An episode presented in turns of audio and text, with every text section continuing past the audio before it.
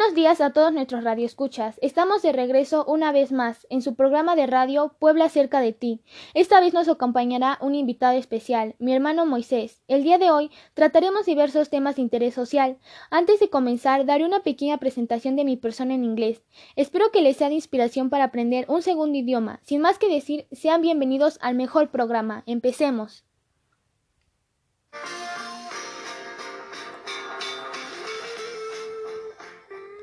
Hello, my name is Miriam. I am 15.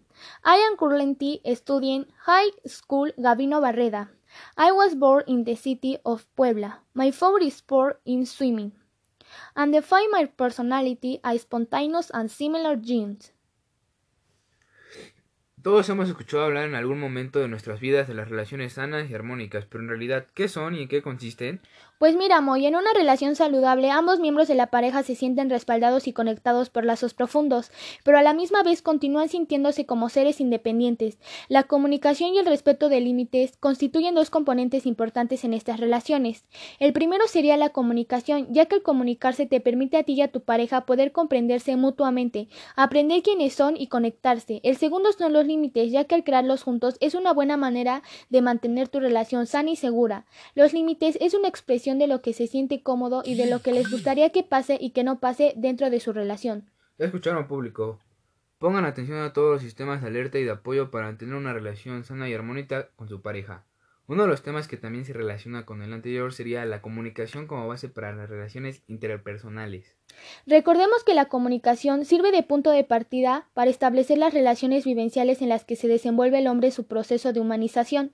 Las características de la humanización son las relaciones entre personas, relación mutua, entrega y referencia al ser sí mismo. Es un elemento humano, análogo del aprendizaje, aplicados en varios procesos dinámicos en el interior del ser del hombre. Como lo comenta mi compañera, la comunicación es la base para interactuar con otra persona en este mundo, ya que gracias a ella podemos generar un mejor entorno entre las otras personas. Tenemos que mencionar que vivimos en un mundo donde no hay muchas posibilidades para crecer como personas en el ámbito laboral. Sin embargo, si le agregamos un segundo idioma, como por ejemplo el inglés, se nos abren más posibilidades de crecer en todos los sentidos. Un ejemplo sería que si vamos a visitar otras culturas o países, tenemos oportunidad de interactuar con ellas, reforzar nuestro conocimiento, para poder compartir nuestra cultura, gastronomía, turismo, artesanías, tradiciones, entre muchas otras cosas.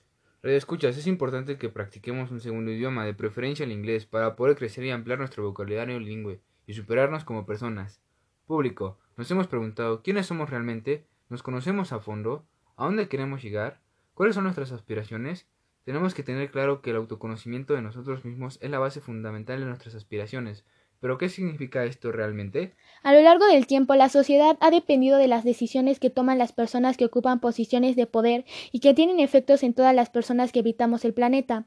Cada uno de manera individual contribuye a generar cambios a nivel personal que impactan a nivel familiar, social, económico y político. Es fundamental comprender que para poder realizar cambios en el entorno debemos empezar a conocernos nosotros mismos en nuestro interior y para ello debemos realizar un trabajo personal de autoconocimiento y reconocimiento de lo que somos, lo que valemos, lo que creemos, nuestras capacidades, metas, temores, debilidades, nivel de satisfacción frente a nuestras relaciones de pareja. Al reconocernos de manera crítica y objetiva lo que somos, podemos construir un plan a partir de nuestras fortalezas y talentos, enfocándonos a lograr la satisfacción integral en nuestra vida. De esta forma, en el mundo sucederán cambios a nivel social, fundamentados en los valores y principios éticos. Como lo dijo mi compañera, primero conozcanse ustedes mismos, evalúense y apóyense. Crean ustedes, recuerden que el último límite está en su mente. Hay varios factores que nos ayudan a conocer nuestras aspiraciones, y uno de ellos es la tecnología ya que está presente en nuestra vida, ya que esto nos ayuda a concretar nuestras aspiraciones como en el caso de Shoawi, que una de sus aspiraciones quiere ser embajadora cultural y por ello debe aprender otro idioma además del suyo para poder comunicar. Para ello puede utilizar un medio como una computadora o un teléfono, ya que debe aprender nuevas herramientas del trabajo y una esencial es la tecnología, ya que ella no ya que con ella nos comunicamos con personas, además de poder buscar, investigar y aprender cosas nuevas. Público, tenemos que tener presentes que la tecnología se ha vuelto un medio indispensable en estos tiempos, así que los que tengan oportunidad de contar con este medio, adelante, aprendan cosas nuevas y amplíen su conocimiento. La importancia de la salud, alimentación y condición física para alcanzar metas. Recordemos que al llevar a cabo esto nos ayuda y nos facilita en los deberes que nosotros hacemos, ya que si no lo hacemos podemos perder la mentalidad o no tener los esfuerzos necesarios es muy importante para que el cuerpo y el cerebro funcionen correctamente.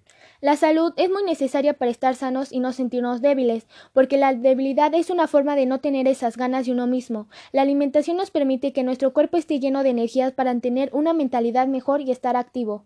La condición física es muy importante para ejercitar el cuerpo y el cerebro. Esto nos permite estar fuertes, sanos y alcanzar un objetivo con facilidad. Radio escuchas es importante para alcanzar tus logros sin que puedas perder tus esfuerzos o conocimientos de ser alguien en la vida, ya que si practicas esto nos llevará con buenos ánimos sin perder las actividades diarias, por lo cual se da a cabo el deseo de alcanzar un objetivo, ser útil y tener fuerzas para lograrlo.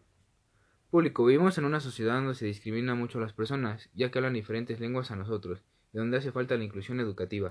Así es, Moy. Tenemos que respetar el carácter excepcional de las decisiones de escolarización forzada de alumnos con discapacidad en centros de educación especial. Es necesario fundamentar las decisiones sobre la escolarización de alumnos con discapacidades en funciones de las necesidades específicas del alumno. La escuela debe ser un lugar para todos los niños. Tratar de entender que la otra persona tiene sentimientos y que nosotros con nuestras acciones, actitudes podemos dañarlos. Tómate un tiempo antes de expresar una opinión negativa acerca de alguien. Si tu comentario no es positivo, mejor resérvatelo. Aplica la regla de oro. Trata a otros como quisieras que te traten a ti. Más aparte, tenemos que entender que no solo por el hecho de que hablen otra lengua o piensen diferente a nosotros sea motivo de discriminación. Tienes mucha razón, compañera. Es como dice la frase, así como amar es una decisión, juzgar también lo es.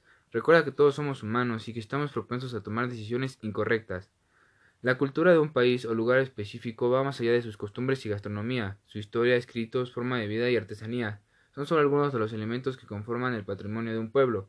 México es uno de los países que destacan a nivel mundial por un vasto patrimonio. Un ejemplo es Puebla, que gracias a su diversidad gastronómica y profunda importancia histórica se posiciona hoy como uno de los destinos por obligación en una visita de la República Mexicana. Claro, como tú mismo lo dices, nuestra cultura mexicana es una de las más bellas. Por ese motivo les recomendamos tres lugares para que se enamoren de nuestra cultura tanto como lo estamos los mexicanos. Catedral de Puebla, multitud de iglesias, plazas, casas coloniales y monumentos, tanto civiles como religiosas. La Catedral Basílica de Puebla, el templo más importante de la ciudad, fue la primera iglesia mayor del Nuevo Mundo y fue declarada Patrimonio de la Humanidad. Entre los tesoros artísticos y religiosos que se guardan en este templo consagrado a la Inmaculada Concepción se encuentran objetos de culto, imágenes, joyas, pinturas, mobiliario y otros elementos ornamentales. San Pedro Cholula, este pueblo mágico poblano es muy bien conocido por su gran pirámide prehispánica llamada la Chapultepec, con su basamento de unos 16.000 metros cuadrados, que es la más grande del mundo en este tipo de edificaciones. El paisaje arquitectónico de San Pedro Cholula es presidido por el santuario de la Virgen de los Remedios, situado en la elevación cercana del yacimiento arqueológico. Esperemos que les haya traído estos sitios turísticos. Viajen y exploren nuevos horizontes. Hemos llegado al final de su programa número uno, Puebla cerca de ti. Agradecemos su preferencia y esperemos que les haya sido de utilidad y aprendizaje los temas tratados. Cuídense mucho. Excelente día. Hasta, la, próxima.